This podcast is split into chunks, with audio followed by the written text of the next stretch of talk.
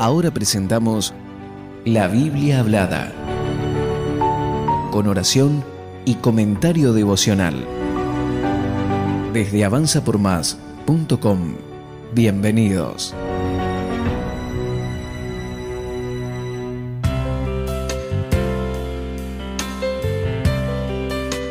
A continuación, leeremos el Salmo 34, usando en este caso la versión Nueva Traducción Viviente. Luego, haremos un comentario devocional y una oración final. Salmo 34 Alabaré al Señor en todo tiempo. A cada momento pronunciaré sus alabanzas. Solo en el Señor me jactaré que todos los indefensos cobren ánimo. Vengan, hablemos de las grandezas del Señor. Exaltemos juntos su nombre. Oré al Señor y Él me respondió. Me libró de todos mis temores. Los que buscan su ayuda estarán radiantes de alegría. Ninguna sombra de vergüenza les oscurecerá el rostro. En mi desesperación oré y el Señor me escuchó. Me salvó de todas mis dificultades, pues el ángel del Señor es un guardián, rodea y defiende a todos los que le temen. Prueben y vean que el Señor es bueno. Qué alegría para los que se refugian en Él. Teman al Señor, ustedes, los de su pueblo santo, pues los que le temen tendrán todo lo que necesitan. Hasta los leones jóvenes y fuertes a veces pasan hambre, pero los que confían en el Señor no les faltará ningún bien. Vengan, hijos míos, y escúchenme, y les enseñaré a temer al Señor. ¿Quieres vivir una vida larga y próspera? Entonces, refrena tu lengua de hablar el mal y tus labios de decir mentiras. Apártate del mal y haz el bien. Busca la paz y esfuérzate por mantenerla. Los ojos del Señor están sobre los que hacen lo bueno. Sus oídos están abiertos a sus gritos de auxilio. Pero el Señor aparta su rostro de los que hacen lo malo. Borrará todo recuerdo de ellos de la faz de la tierra. El Señor oye a los suyos cuando claman a Él por ayuda. Los rescata de todas sus dificultades. El Señor está cerca de los que tienen quebrantado el corazón. Él rescata a los de espíritu destrozado. La persona íntegra enfrenta muchas dificultades, pero el Señor llega al rescate en cada ocasión, pues el Señor protege los huesos de los justos, ni uno solo es quebrado. Sin duda, la calamidad destruirá a los perversos, y los que odian a los justos serán castigados. Pero el Señor redimirá a los que le sirven. Ninguno que se refugie en Él será condenado. Ahora veremos un breve comentario devocional del Salmo 34 escrito por Esteban Correa. Versículos del 1 al 3. A medida que vamos creciendo en la fe y teniendo una revelación mayor de Dios, no haremos otra cosa sino alabarlo y adorarlo permanentemente. Por eso David hace una exclamación desde lo más profundo de su alma y dice, Alabaré al Señor en todo tiempo, a cada momento pronunciaré sus alabanzas. La adoración a Dios es una respuesta automática de nuestro corazón cuando somos llenos del Espíritu Santo. Adorar es unirse a Dios en el Espíritu para rendirle todo nuestro amor, llenando nuestra boca de alabanzas porque Él es digno de recibirla. Podemos conectar este texto a lo que el apóstol Pablo nos enseña con respecto a la adoración a Dios y a la llenura del Espíritu Santo en Efesios capítulo 5 del verso 18 al 20, que dice así, No se emborrachen con vino, porque eso les arruinará la vida en cambio, sean llenos del Espíritu Santo, cantando salmos e himnos y canciones espirituales entre ustedes y haciendo música al Señor en el corazón, y den gracias por todo a Dios el Padre en el nombre de nuestro Señor Jesucristo. Crecer, madurar y conocer a Dios está ligado directamente con los frutos de nuestros labios que confiesan su nombre para adorarlo. El cielo está lleno de adoración. En la iglesia nos juntamos para adorar a Dios, porque es la llave que prepara el camino para que seamos libres, sanos y bendecidos en todas las cosas. Toda persona que ame a Dios alabará su nombre con sus palabras, sus actos y sus pensamientos. La adoración es un arma de guerra espiritual que rompe cadenas, abre los cielos y destraba puertas cerradas. Es una historia bastante conocida la de Pablo y Silas cuando fueron encarcelados. Esta historia está relatada en el libro de los Hechos, y la disposición de sus corazones en un momento tan duro como quedar presos injustamente fue la de adorar a Dios, y no tuvieron otra cosa en su interior sino adoración al Padre. Ellos sabían que habían sido encarcelados por predicar su palabra y que todo era temporal, y porque amaban a Dios, decidieron adorarlo. Y fue tan gloriosa la manifestación de su adoración que el Señor hizo temblar el lugar y fueron liberados. El relato del libro de los Hechos capítulo 16, del versículo 16 al 40, lo dice así.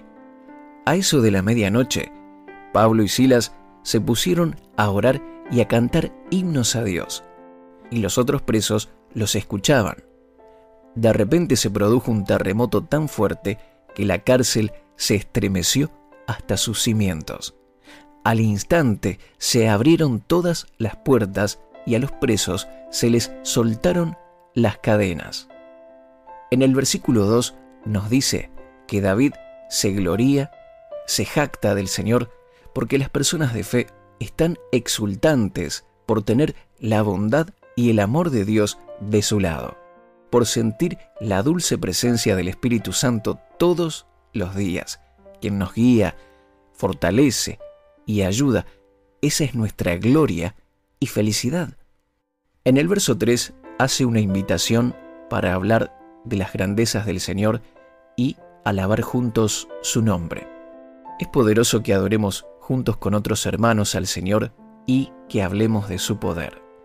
Debemos hacerlo siempre para fortalecernos y para que la obra de Dios avance. Versículo 4. Oré al Señor y Él me respondió, me libró de todos mis temores. Hay tres elementos en este verso.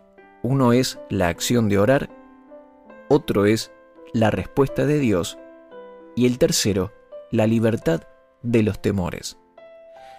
El temor es el enemigo número uno de la fe y la vida espiritual. Por eso la mayoría de las veces que necesitamos ayuda es porque puede haber algún tipo de temor. David, en vez de enfocarse en el temor, se enfocó en el Dios creador de todas las cosas, y oró a Él, y recibió respuesta. La respuesta de Dios puede que no venga simplemente porque no oramos. Así que es imperativo que podamos tener un momento de sincera y profunda oración a Dios. El resultado será la respuesta de Dios y la libertad de todos los temores. Es bueno saber que no quedó ningún temor de David sin resolver. Debemos resaltar la palabra todos, porque Dios lo libró y nos libra de todos los temores. Versículo 5. Los que buscan su ayuda estarán radiantes de alegría. Ninguna sombra de vergüenza les oscurecerá el rostro. Este salmo tiene una forma poética.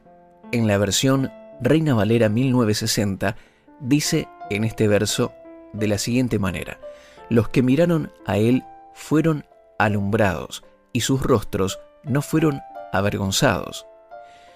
Buscar su ayuda, orar, dirigir nuestra mirada a Él con esperanza y expectativa es lo que nos alumbrará la vida.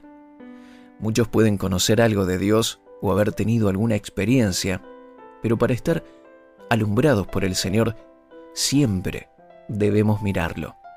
Esto significa escuchar su palabra y obedecerla, buscarlo y hacer su voluntad. Ponernos en el camino de satisfacer nuestra hambre y sed espiritual traerá como resultado que su luz nos hará la vida clara. Estaremos radiantes de alegría. Se produce un rompimiento que corta las cadenas de oscuridad cuando decidimos alcanzar a Dios. Si pedimos su ayuda, llegaremos al momento donde la luz irrumpirá sobre toda sombra de vergüenza en nuestra vida para darnos la plenitud de Dios. Comparemos esto con Job capítulo 11 verso 17.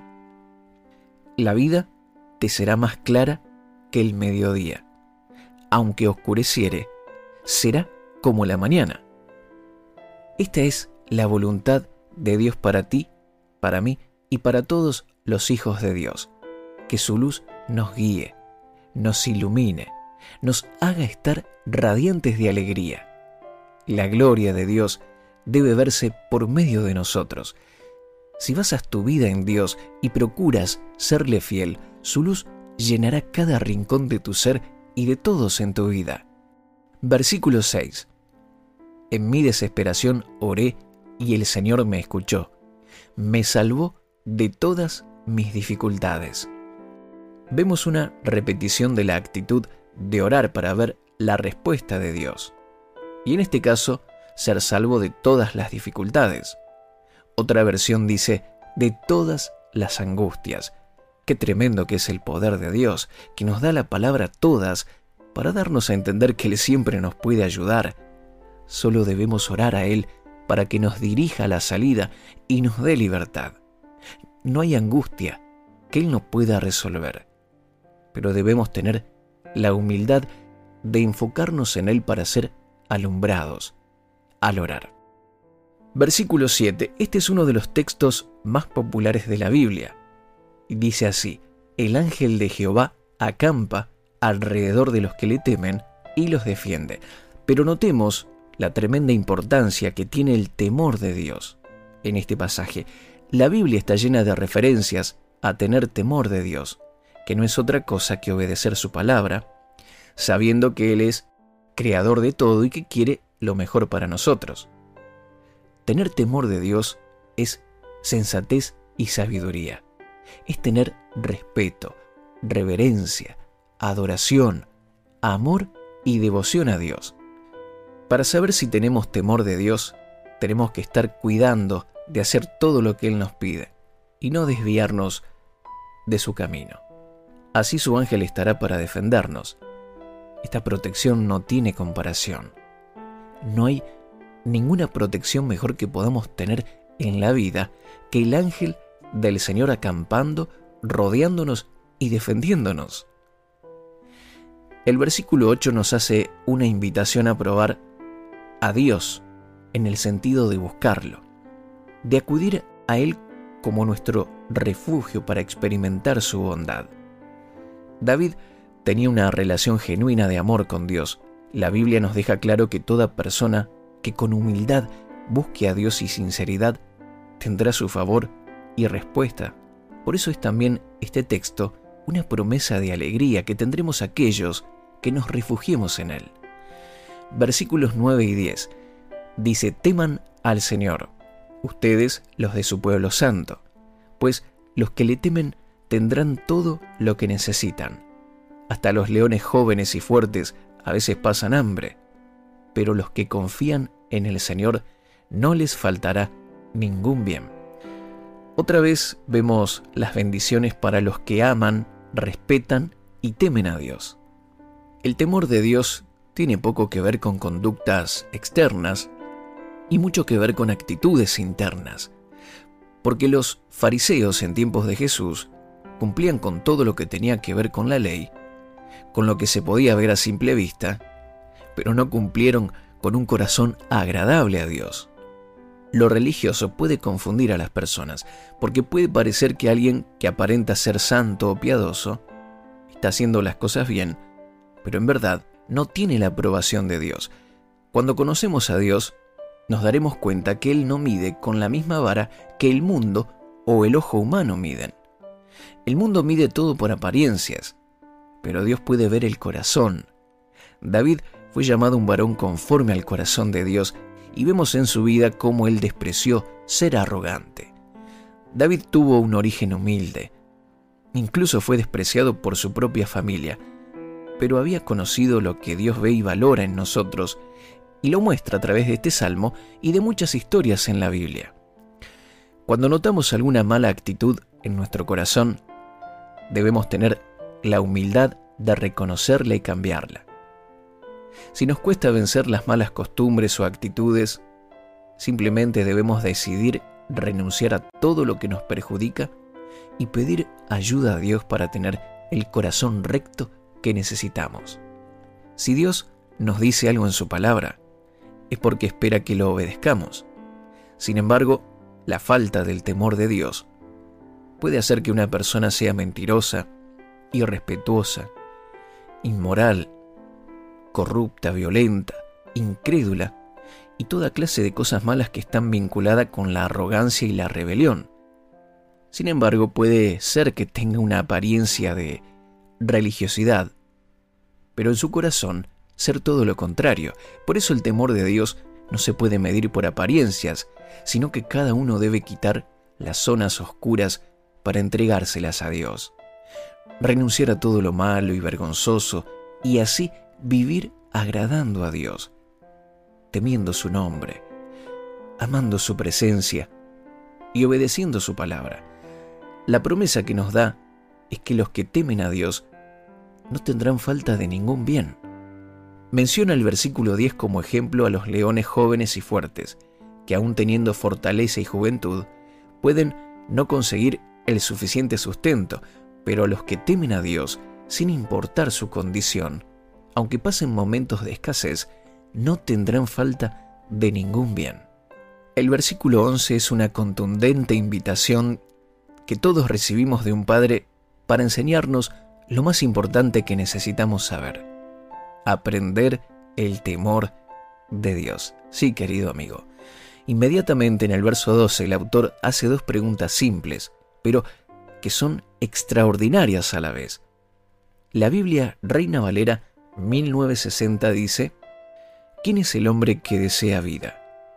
Que desea muchos días para ver el bien. La nueva traducción viviente lo pone de esta forma, ¿quieres vivir una vida larga y próspera? La pregunta es la forma de decirnos que una vida y un corazón con temor de Dios dará como resultado una vida con muchos días para ver el bien. No solo una vida larga, sino una vida larga y feliz. Podemos dar gracias a Dios porque su voluntad es que nosotros tengamos una vida larga y feliz. Nuestra parte es someternos a su plan, amarlo de todo corazón, iluminar y limpiar todo rincón oscuro, todo pecado de nuestra vida, siendo llenos del Espíritu Santo para vivir vencedores, rompiendo toda maldición y cadena que el enemigo quiera traer a nuestra vida. En el verso 13 y 14 nos da una respuesta que parece simple, pero envuelve también un gran compromiso y consagración. Dice, guarda tu lengua del mal y tus labios de hablar engaño. Apártate del mal y haz el bien. Busca la paz y síguela. Controlar nuestra lengua es una de las tareas más difíciles, pero es la señal de que vamos madurando. Se refiere que tenemos que hablar vida, fe, esperanza y proclamar las promesas de Dios, dejando toda mentira y engaño y no siendo juzgadores, ya que todos tenemos debilidades e imperfecciones. Debemos dejar de ser jueces. Antes de juzgar a otros, temamos por nosotros mismos. Apliquemos la misericordia de Dios con los demás y seamos más observadores de nosotros mismos, para así ser ejemplo.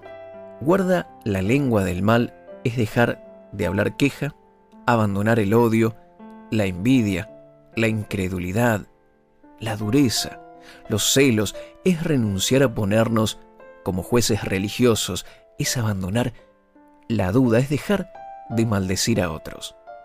dejar de hablar mal involucra muchas cosas. No es solamente dejar de decir palabras groseras o inmorales, es mucho más que eso. Es ver cómo está nuestro corazón para que nuestra boca refleje nuestro arrepentimiento y humildad. Este texto es uno de los que se repiten textualmente en el Nuevo Testamento en Primera de Pedro capítulo 3. Es muy contundente cuando podemos ver un texto que se repite literal en el Antiguo y Nuevo Testamento. El apóstol Pedro cita el Salmo 34 y lo hace bajo el siguiente contexto. Veamos. Primera de Pedro capítulo 3, versículos 8 al 12. Por último, todos deben ser de un mismo parecer tengan compasión unos de otros. Ámense como hermanos y hermanas, sean de un buen corazón y mantengan una actitud humilde. No paguen mal por mal, no respondan con insultos cuando la gente los insulte. Por el contrario, contesten con una bendición. A esto los ha llamado Dios y Él les concederá su bendición, pues las escrituras dicen, si quieres disfrutar de la vida y ver muchos días felices, refrena tu lengua de hablar el mal y tus labios de decir mentiras. Apártate del mal y haz el bien. Busca la paz y esfuérzate por mantenerla. Los ojos del Señor están sobre los que hacen lo bueno y sus oídos están abiertos a sus oraciones. Pero el Señor aparta su rostro de los que hacen lo malo. Querido amigo, muchas de las claves para obtener victoria en nuestra vida diaria están en estos versos que nos hablan abiertamente de disfrutar la vida y ver muchos días felices. El fruto está directamente relacionado con las palabras que salen de nuestro corazón. Pedro viene hablando de no contestar con insultos, sino bendecir, de tener buen corazón, de mantener una actitud humilde y de no pagar mal por mal. Y al final dice, a esto los ha llamado Dios, y Él les concederá su bendición. Entonces cita al Salmo 34, versículos 11 al 16. Todo se centra en la actitud humilde del corazón y que el mal quede desechado y no se transforme en palabras, siendo incluso dadivosos con los que nos hacen el mal. Esta es la forma bíblica de tener paz y ver muchos días buenos y felices. Luego añade que tomemos distancia de las cosas contrarias a la palabra de Dios. Dice, aléjate del mal. Algunos quieren saber cómo obtener la bendición. Y querido amigo, y antes que los sacrificios y esfuerzos humanos, el Señor nos demanda un buen corazón, tener humildad, no abrir la boca para el mal ni perseguir aquello que nos daña. Tenemos la responsabilidad de dejarnos moldear por el Espíritu de Dios. Así seremos cada vez más parecidos a Jesús. Morir a estos malos deseos es morir a la carne y vivir en el fuego de Dios. Desde el momento que dispongamos nuestro corazón a obedecer y a vivir de acuerdo a la palabra de Dios, sus ojos estarán abiertos sobre nosotros, vigilando, controlando nuestros pasos y ayudándonos, sus oídos listos para escucharnos cuando oremos y solicitemos su ayuda. Y nos dice además que no sucederá lo mismo con los que practican el mal. Si has estado queriendo hacer la voluntad de Dios a pesar de que eso te causó dificultades, debes saber que el Señor lo ve y su oído está atento a tu clamor ser fiel en todas estas cosas no será en vano. Versículos 17 y 18 dicen, El Señor oye a los suyos cuando claman a Él por ayuda. Los rescata de todas sus dificultades. El Señor está cerca de los que tienen quebrantado el corazón. Él rescata a los de espíritu destrozado. Vemos que Dios nos llama a que haya una actitud en nosotros de buscar en Él la ayuda. Si clamamos, estamos manifestando que Él tiene poder para rescatarnos. Estamos poniendo fe y pidiendo ayuda. Y otra vez se repite la palabra todas. el Señor nos libra de todos los temores, de todas las angustias y de todas las aflicciones y dificultades. El verso 18 nos muestra nuevamente que Dios pone atención a nuestro ser interior y no a las apariencias que podamos dar ante los demás, es decir, el fariseísmo o religiosidad. El espíritu humilde es agradable a Dios porque es sensato y no se cree autosuficiente.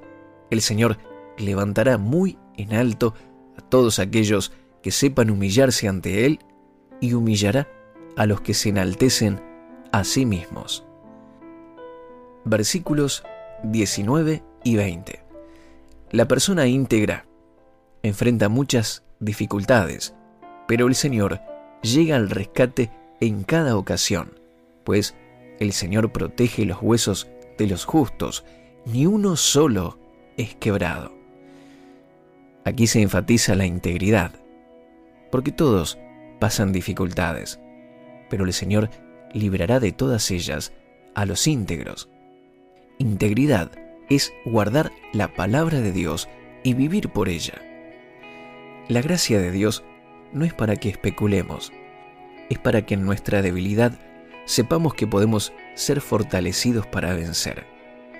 Jesús dijo a la mujer que era acusada de adulterio, Ve y no peques más.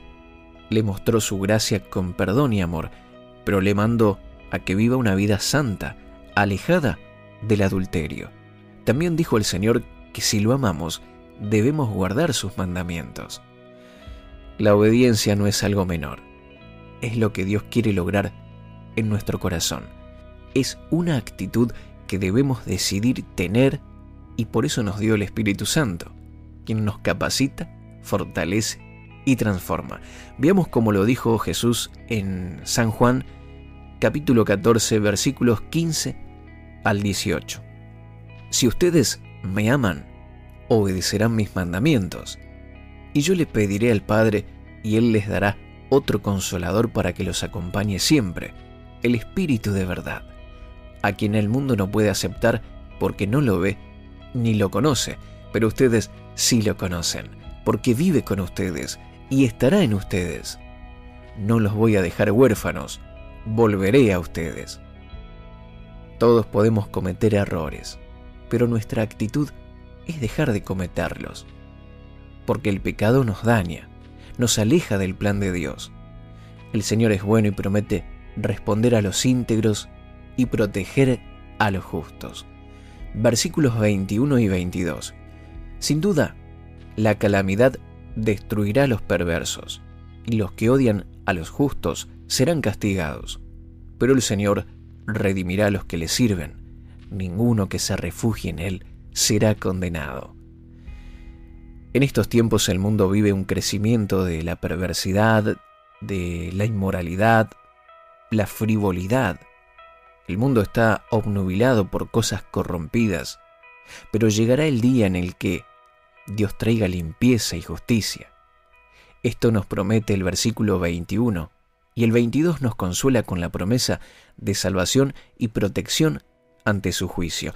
Él redime a aquellos que le sirven, que hacen su voluntad, que han decidido seguirlo y poner su vida en sus manos. Finaliza el salmo con la promesa de que no seremos condenados los que le servimos, confiamos y lo buscamos. Estamos bajo su favor. Hagamos ahora juntos esta oración basada en el Salmo 34. Padre Celestial, te adoramos ante todas las cosas, continuamente te alabaremos. Te agradecemos por tus maravillas y tu grandeza, exaltando juntos tu nombre. Confiamos en ti y esperamos tu respuesta. Sabemos que siempre nos libras de todo temor, aflicción, angustia y dificultad. Que tu luz nos ilumine para que estemos radiantes de alegría. Enséñanos a temer tu nombre y obedecerte. Así nos protegerás en todo tiempo. Envía tu ángel para que acampe alrededor de nosotros y nos defienda de todo mal. Danos, Señor, todo lo que necesitamos. Provee ahora. Queremos ver tu amor y bondad. Esperamos y confiamos en ti, porque eres bueno y justo con todos aquellos que te son fieles. Venga tu provisión en todo tiempo, para que nada bueno nos falte en el nombre de Jesús. Limpia nuestros labios de toda palabra corrompida y grosera. Ayúdanos a controlar nuestras palabras, para que solo digamos palabras de fe, autoridad y bendición. Nos arrepentimos de todo lo injusto y te buscamos de todo corazón, para que tus ojos cuiden nuestros caminos y nos protejan ante toda situación y circunstancia. Que tus oídos escuchen nuestro clamor ahora y recibamos tu compasión. Ven a nuestra ayuda. Rescátanos de toda trampa y dificultad. Sálvanos y perdónanos para que nosotros y nuestras familias no seamos condenados. Pedimos y proclamamos todo esto en el poderoso nombre de Jesús de Nazaret. Amén.